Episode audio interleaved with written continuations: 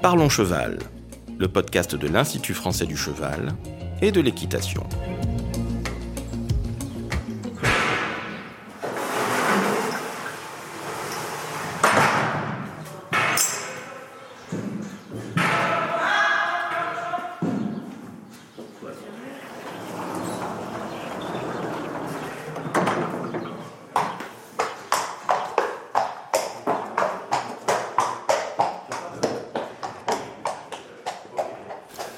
Bonjour, je suis Laurent Vigneault de l'Institut français du cheval et de l'équitation et aujourd'hui je reçois Isabelle Burgot, vétérinaire. Elle pratique l'ostéopathie, l'acupuncture et la physiothérapie à l'IFCE.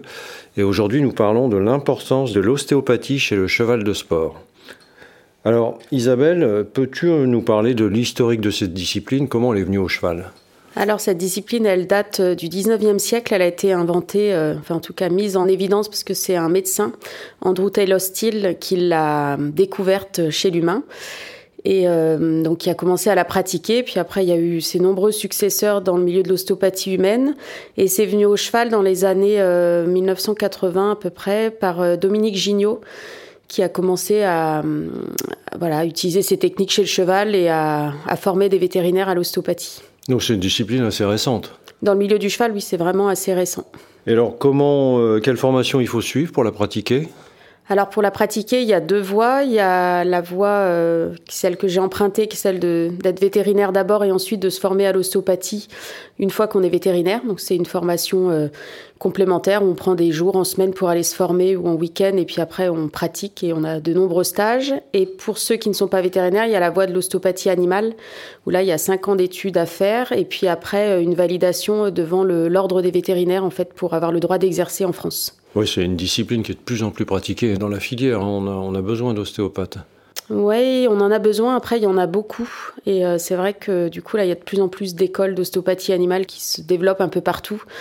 Donc ça va peut-être devenir un problème au bout d'un moment, parce que c'est des écoles qui sont aussi très coûteuses pour les gens qui veulent se former. Très bien. Alors par contre, euh, quelles pathologies on traite euh, avec l'ostéopathie? Alors avec l'ostéopathie, on peut traiter euh, de nombreuses pathologies. Alors généralement, les motifs de consultation autour du cheval, c'est surtout pour des problèmes locomoteurs. Euh, mais on peut traiter aussi euh, voilà, des tensions viscérales récurrentes, des problèmes de comportement, des problèmes, on va dire, des, les juments qui ont des douleurs ovariennes euh, qu'on appelle souvent juments pisseuses, qui ont un peu mal partout. L'ostéopathie va vraiment aider aussi. Donc il y a un champ d'action avec l'ostéopathie qui est vraiment énorme, même si on a souvent l'impression que l'ostéopathie, c'est parce que le cheval a une douleur musculaire ou locomotrice. Mais ça s'étend beaucoup plus vaste. Oui, le, le, domaine est beaucoup plus vaste. Alors, comment ça se déroule une séance d'ostéopathie? Est-ce que tu peux nous décrire en gros comment tu procèdes? Alors comment je procède euh, Souvent, euh, donc du coup, le cavalier qui emmène son cheval, euh, je lui demande de pas me donner du tout d'informations parce que j'aime bien un peu chanter mon cerveau et pas activer justement mon cerveau de vétérinaire qui va tout de suite rentrer dans l'analyse.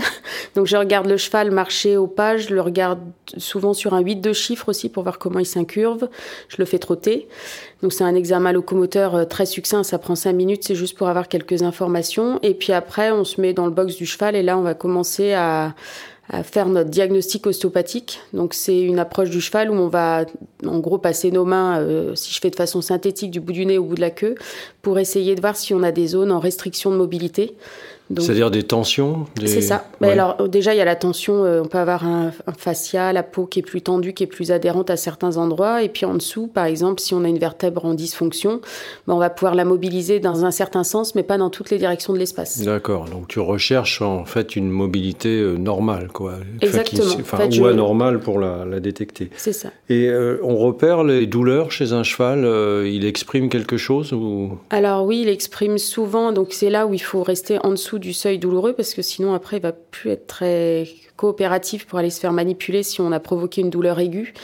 Euh, donc du coup, ce qu'on observe, c'est euh, ce qu'on appelle les signes d'inconfort chez le cheval maintenant qui sont de plus en plus décrits. C'est euh, comment le cheval nous regarde, est-ce qu'il met les oreilles en arrière, est-ce qu'il commence à se tendre quand on arrive sur une zone qui est douloureuse. Donc tout ça, c'est des signes qu'on peut facilement observer plutôt que d'attendre de lui faire vraiment mal et d'avoir une réaction de sa part. D'accord.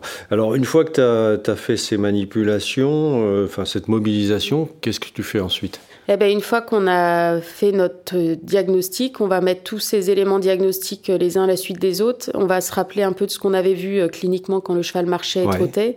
Et là, on va faire une synthèse avec le cavalier en lui demandant ben voilà, pourquoi tu m'emmènes ton cheval? Qu'est-ce qui va pas dans, voilà, dans la locomotion ou dans le comportement, ou en tout cas le motif de consultation? Et à partir de ce qu'il va nous dire, on va essayer de réfléchir à une chaîne de dysfonction, c'est-à-dire comment tout ce qu'on a sous les mains peut hmm. s'organiser pour expliquer la problématique du cavalier. Ça nécessite d'avoir une grande connaissance de l'anatomie du cheval? Euh, Ouais, vraiment. Enfin, plus on avance dans ce métier, plus on a envie de retourner euh, à l'anatomie parce qu'il faut vraiment une connaissance vraiment précise si on veut euh, être un bon ostéopathe. Et tel que tu l'exprimes, j'ai l'impression que tout est lié dans le corps du cheval. En fait, il y a une forme de globalité? Ouais, il y a une forme de globalité. En fait, c'est vraiment là-dessus que repose l'ostéopathie. Hein. C'était un des principes sur lesquels insistait le docteur Steele là, il y a déjà très longtemps, quand il a inventé l'ostéopathie, c'était sur le fait qu'on ne peut pas séparer les systèmes dans le corps. On sait que le système nerveux, bah, il passe partout puisqu'il va jusqu'au bout de chaque membre, jusqu'à chaque organe, chaque viscère. Le système vasculaire, c'est pareil. Donc en fait, euh, quand on a une dysfonction au niveau du dos, elle est très souvent associée à une, une dysfonction au niveau d'un viscère, d'un organe plus en profondeur.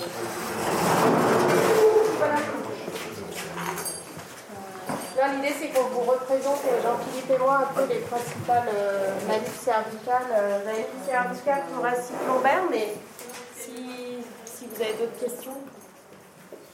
Non, je ne vais pas faire. La technique de boulet, euh, je fais comme sur le chien, je, je mets en tension, je mobilise. Euh, j'ai la technique de débroussaillage, euh, comme vous avez fait voir sur l'intérieur là. Oui. Vous allez bien faire. On se met euh, par là-bas, non technique de, de, mise en tension de.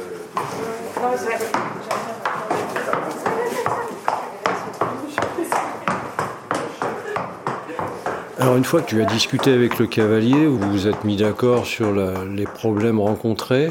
Euh, D'ailleurs à ce sujet-là, euh, est-ce que le cavalier va devoir aussi changer sa façon d'aborder le cheval? Euh, Est-ce qu'il peut être responsable parfois de ces anomalies? Ça peut. Alors souvent, c'est quand on est amené à revoir le cheval plusieurs fois qu'on commence à un peu mieux connaître le cheval au niveau ostéo, on se rend compte qu'il y a des forts liens avec le cavalier.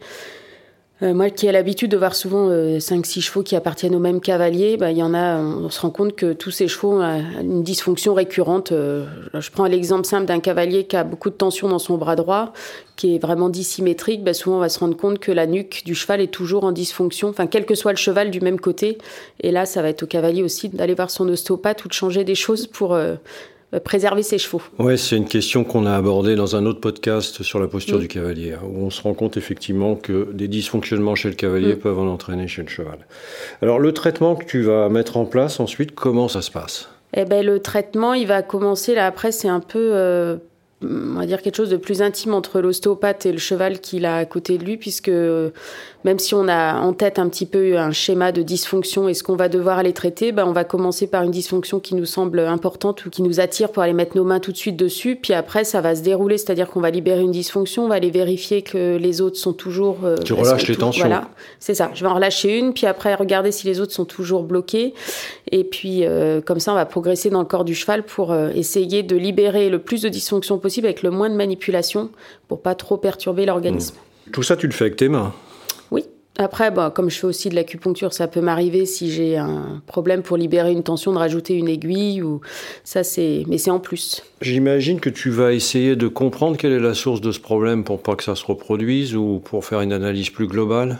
Alors, on va dire que le Graal de l'ostéopathe, c'est de trouver ce qu'on appelle la dysfonction primaire, c'est-à-dire le blocage qui a entraîné toutes les compensations derrière, plutôt que d'aller traiter que des compensations. Alors ça, c'est un peu plus facile à trouver sur un jeune cheval qui vient juste de faire une chute et qui, à part ça, n'avait rien dans son corps d'anormal. C'est plus compliqué sur un vieux cheval qui a mis plusieurs euh, couches de tension les unes sur les autres. Hmm. Et là, pour démêler la plotte de laine, c'est un peu plus compliqué. Et les sources de problèmes, ça peut être quoi? Le stress, euh, l'alimentation? Qu'est-ce qui peut être à l'origine de ben, tous ces problèmes? Tout peut être cause de problèmes, euh, certes avec des degrés différents d'importance, mais on va dire que le cheval de sport maintenant, qui est enfermé dans un box pour une grande partie de la journée, qui a peu d'interaction avec ses congénères, qui a une alimentation... Euh, qui est vraiment tourné vers l'alimentation industrielle, qui n'a pas assez de foin, euh, qui a un cavalier sur le dos, à qui on met de plus en plus d'exigences en compétition, bah, tout ça, ça va jouer. Et c'est là où le cavalier, le nutritionniste, le maréchal ferrant, le vétérinaire classique, enfin, il y a toute une équipe autour du cheval qui va en tout cas devoir euh, un cercle médical, quoi. intervenir.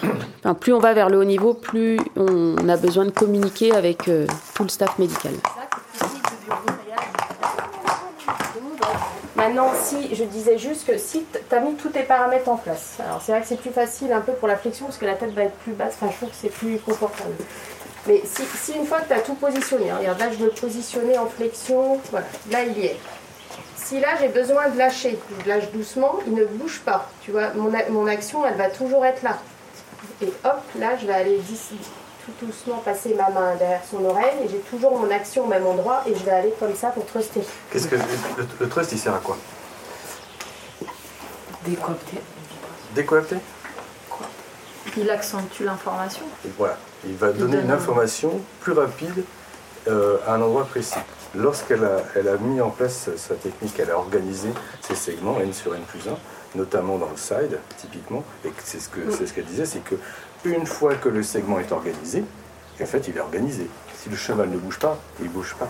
Et du coup, que tu envoies l'information à cet endroit-là, ou que, en fait, tu empiles en fait tes cervicales d'une certaine façon pour justement aller envoyer l'information, au final, ça va finir dans l'articulaire que, que tu veux manipuler. Et la décoaptation, elle intervient après. D'accord. Voilà, relâchement. Donc, vous pensez bien que c'est comme on a fait sur le coude, où on cherchait la zone de restriction de mobilité, on donne l'information, et ça fait, en fait, ça fait on-off. Et c'est dans le off vous avez le, mouvement de cavitation, le bruit de On a vu que tu recherches donc ce relâchement des tensions, etc. Est-ce que dès qu'on a plus relâché ces tensions, on observe un relâchement chez le cheval? Alors c'est souvent ce qui se passe euh, une fois qu'on a libéré une dysfonction. C'est ce qui m'a beaucoup aidé moi sur tout le travail viscéral chez le cheval parce que c'est toujours un peu compliqué à appréhender dans nos mains. Mais c'était le fait de libérer la tension et de sentir que ça lâchait dans mes mains et en même temps d'avoir une réaction de la part du cheval qui pousse un gros soupir ou qui se met euh, à bailler. Euh, on sent que d'un seul coup ça y est, il se détend. Et ça, le cavalier le voit. et il va euh, retrouver une posture normale, parce que souvent sa posture est modifiée par ses tensions, ses douleurs. Euh, on sent, on voit tout de suite un changement. Alors on peut voir, il y a souvent des chevaux qui se tiennent pas au, carré entre guillemets quand on veut faire nos tests ostéo, on n'arrête pas de les remettre euh, sur leurs quatre pieds, ils sont tout le temps en train de se soulager. Souvent, à la fin de la consultation, souvent le cavalier qui dit ah bah tiens c'est rigolo depuis là à la fin du traitement on voit que déjà le cheval se pose mieux. Donc hmm. ça c'est les premiers signes qu'on va avoir. Après on a fait une étude ici à l'IFC CE avec le plateau technique sur l'ostéopathie où on a pu montrer qu'il fallait quand même trois semaines, un mois pour que le cheval retrouve un, nouvel équilibre. C'est un nouvel équilibre qui se refait euh, chez le cheval. Il faut du temps parce que quand on faisait nos mesures, même au bout d'une semaine, dix jours, on se rendait compte qu'il y avait encore des paramètres qui bougeaient dans la locomotion, que le cheval n'avait pas retrouvé sa nouvelle posture. Alors, au-delà des problèmes que peut entraîner le cavalier par sa posture lui-même, comment on peut prévenir ces problèmes euh, plutôt que guérir? Ben, La prévention, alors c'est très vaste. Ça va aller de la prévention dans le domaine euh, médical, mais aussi, donc, euh, parce que ça a aussi un lien avec l'ostéopathie. On peut faire un travail d'assouplissement, quelque chose pour faciliter? En fait, tu veux dire monter Oui, Alors oui, il y a plein de choses qu'on peut faire. Il y a plein de choses maintenant qui sont aussi prouvées scientifiquement. On trouve des articles dessus sur plein d'exercices de gymnastique qui peuvent être pratiqués. Alors moi, j'ai tendance à les donner quand j'ai vu le cheval en ostéopathie, enfin à les conseiller aux cavaliers pour qu'ils les mettent en application et justement euh, en fonction de ce que j'ai trouvé sur le cheval. Je prends un exemple, euh, je sais pas, un blocage dans le bassin, ben, on peut conseiller du travail de gymnastique sur des cavaletti, du travail sur des barres au sol euh, pour augmenter, obliger le cheval à aller poser son postérieur différemment, à le mobiliser plus. Il y a vraiment plein d'exercices de gymnastique. Il y a de plus en plus d'ouvrages maintenant sur le sujet qui sont intéressant pour les cavaliers. Et, euh, je disais, moi, souvent quand il y a une nuque dérouillée avec un yoïde aussi en restriction, euh, une ATM restriction, euh, je vais, d'abord aller lâcher, comme on ferait souvent des fois les viscères, pour aider à passer le dos si le dos passe pas, s'il y a une destruction vertébrale. Je vais souvent déjà travailler sur tout le système viscéral, donc yoïde, en passant par la langue ou, ou en le mobilisant, avant d'aller relâcher la nuque en tout cas, pensez-y si votre nuque elle est toujours verrouillée, que vous n'arrivez pas à la déverrouiller, allez voir euh, bioïde, euh, mouvement d'idduction de la mandibule, les ATM. Euh, même les épaules, hein, parce que chez les chevaux, euh, on a souvent euh, une ATM bloquée de la scapule thoracique du même côté par les grandes chaînes, et après, et la nuque. Et du coup, des fois, il faut aller voir voilà, le bout de la chaîne. C'est un peu ce qu'on vous dit depuis le début, aller voir plus loin ce qui se passe si ça passe pas localement. Alors Isabelle, on vient de t'entendre dans le cadre d'une formation euh, avec des stagiaires. C'est quoi comme type de formation? Alors ça, c'est une formation euh, d'ostéopathie pour les vétérinaires. Donc euh, on a un partenariat entre l'IFCE, donc le site de Saumur, et l'école vétérinaire de Nantes. Et c'est des vétérinaires qui préparent le diplôme inter-école d'ostéopathie vétérinaire. Donc ils ont des cours à l'école vétérinaire de Nantes, donc à Oniris, et puis ils ont des modules qui ont lieu à Saumur, donc où j'interviens avec ici un autre intervenant pour euh, la partie euh, plus spécifique euh, cheval. Et là, donc, tu viens de leur donner des conseils pour des soins de manipulation sur un cheval présentant différents problèmes. C'est ça. En fait, là, du coup, ils sont maintenant en fin de cursus. Ils vont terminer là dans quelques mois. Donc maintenant, ils commencent à faire des consultations d'ostéopathie globale parce qu'ils ont tous les outils dans leurs mains, dans leur boîte à outils, comme on dit. Donc en fait, ils sont là pour avoir encore des cours théoriques et puis des applications pratiques donc là, c'est une révision euh, un peu des techniques euh, qu'ils ont déjà vues, mais où ils ont toujours des questions à dire Ah, mais oui, mais je me rappelle plus trop de telle ou telle technique. Donc on, est là pour euh, faire des, révisions et de la mise en pratique. Alors je voudrais revenir sur un point qu'on a eu l'occasion d'aborder ensemble, qui concerne un petit peu l'ostéopathe au sein d'un cercle médical, mhm. puisque tu associes donc dans ce cercle le vétérinaire, le maréchal, le dentiste, voire un nutritionniste et bien mhm. sûr l'entraîneur. Comment ça se passe pour un cheval de haut niveau? Est-ce qu'il y a un protocole, un ordre de consultation de tous public ou euh, explique-moi un peu comment tu procèdes en général.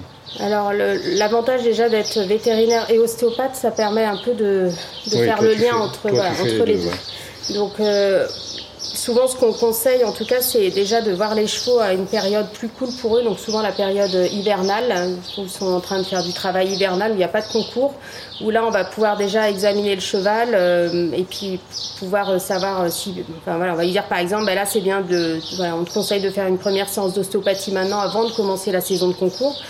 Et puis on va aussi regarder le planning de compétition avec le cavalier parce que effectivement ça dépend beaucoup des compétitions. En, vétérinaire on a des délais d'attente à respecter.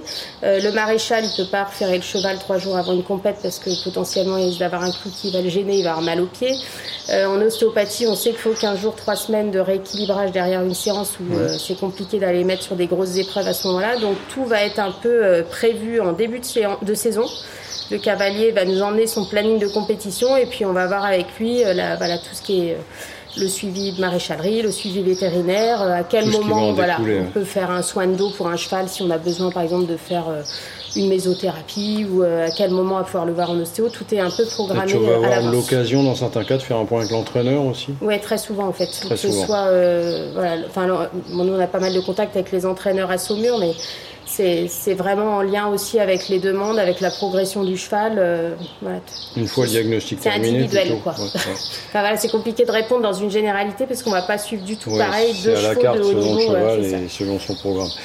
Par contre, une question euh, qui peut être intéressante aussi, c'est euh, au-delà de, de, problèmes qu'on peut diagnostiquer sur un cheval, est-ce qu'il y a une fréquence recommandable pour voir un cheval de façon régulière euh, et euh, faire un petit diagnostic, voir si tout est en place finalement. Moi, je leur conseille deux fois par an, donc une fois plutôt l'hiver, où là, on peut aller plus loin dans notre, dans notre soin ostéo, parce qu'on sait qu'il n'y a pas de concours, que si euh, le cheval est un peu perturbé derrière la séance, on peut éventuellement le revoir une deuxième fois, enfin coupler deux séances par exemple à un mois d'intervalle, pour vraiment faire un travail de fond.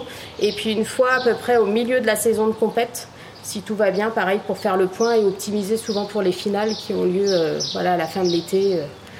Alors après, euh, bien sûr que si le cheval il a un traumatisme parce qu'il vient de tomber dans l'écurie et qu'il n'est pas bien, bah là on va le revoir en ostéopathie en plus des soins vétos classiques pour le rééquilibrer au mieux. Donc on a fait à peu près le tour du sujet. maintenant, si on voulait retenir trois points essentiels sur l'ostéopathie équine, euh, il y a d'abord la notion de globalité. Ouais, ça, je pense que c'est vraiment le plus grand point. C'est que l'ostéopathie, euh, en ostéopathie, on fait le lien entre les différentes parties du corps, les différents systèmes, et qu'on se rend compte que, voilà, par exemple, un cheval. Euh, c'est une pathologie assez commune, les ulcères à l'estomac. Un cheval qui a mal à son estomac, bah, il peut devenir agressif, il peut avoir des blocages sous la selle. Et ça, c'est vraiment, ça permet vraiment de comprendre que tout est lié dans le corps. Ensuite, alors, on a des interactions entre les liaisons et les postures. Alors ça c'est aussi euh, un point important effectivement, c'est que hum, la posture va entraîner des lésions. Je vous prends encore un exemple, un cheval qui est complètement, qui a le garrot bloqué, qui met plus d'appui sur son antérieur gauche par exemple, va finir par développer une tendinite ou un problème de boulet antérieur gauche. Mais l'inverse est aussi vrai, c'est-à-dire que s'il a eu une lésion parce qu'il s'est fait une entorse du boulet, il va adapter sa posture pour protéger son boulet. Donc c'est là où l'ostéopathie prend tout son sens en parallèle des traitements vétérinaires classiques pour rééquilibrer au mieux le corps et euh, voilà éviter qu'on aille vers une vraie lésion euh, vétérinaire ou qu'une lésion vétérinaire entraîne des adaptations posturales après qui entraînent encore une cascade de dysfonction ou de lésions. Donc ça, c'est vraiment important pour moi. Et enfin, on va essayer de redonner une mobilité normale, c'est le cœur du sujet. C'est ça. En fait, on propose au cheval un nouvel équilibre. Euh, c'est pour ça aussi qu'il ne faut pas euh, le manipuler tous les trois jours. Il faut lui laisser du temps, un temps de rééquilibrage. Et une fois qu'on lui a proposé ce nouvel équilibre, c'est lui qui, avec voilà, son corps, son homéostasie, reprend les marques. Quoi. On n'est pas là pour le soutenir en permanence, on lui propose un schéma et c'est lui qui s'organise après autour de tout ça. Merci Isabelle. Avec plaisir. Merci Laurent. Alors si vous souhaitez en savoir plus sur le sujet, rendez-vous sur notre site internet equipedia.ifce.fr où vous trouverez tous les travaux de nos experts. Vous pouvez aussi nous rejoindre sur notre groupe Facebook Equipedia Science et Innovation Equine pour plus de contenu. Pour ne manquer aucun épisode, abonnez-vous, partagez, commentez et n'hésitez pas à laisser 5 étoiles sur Apple Podcast. A très vite pour un nouvel épisode.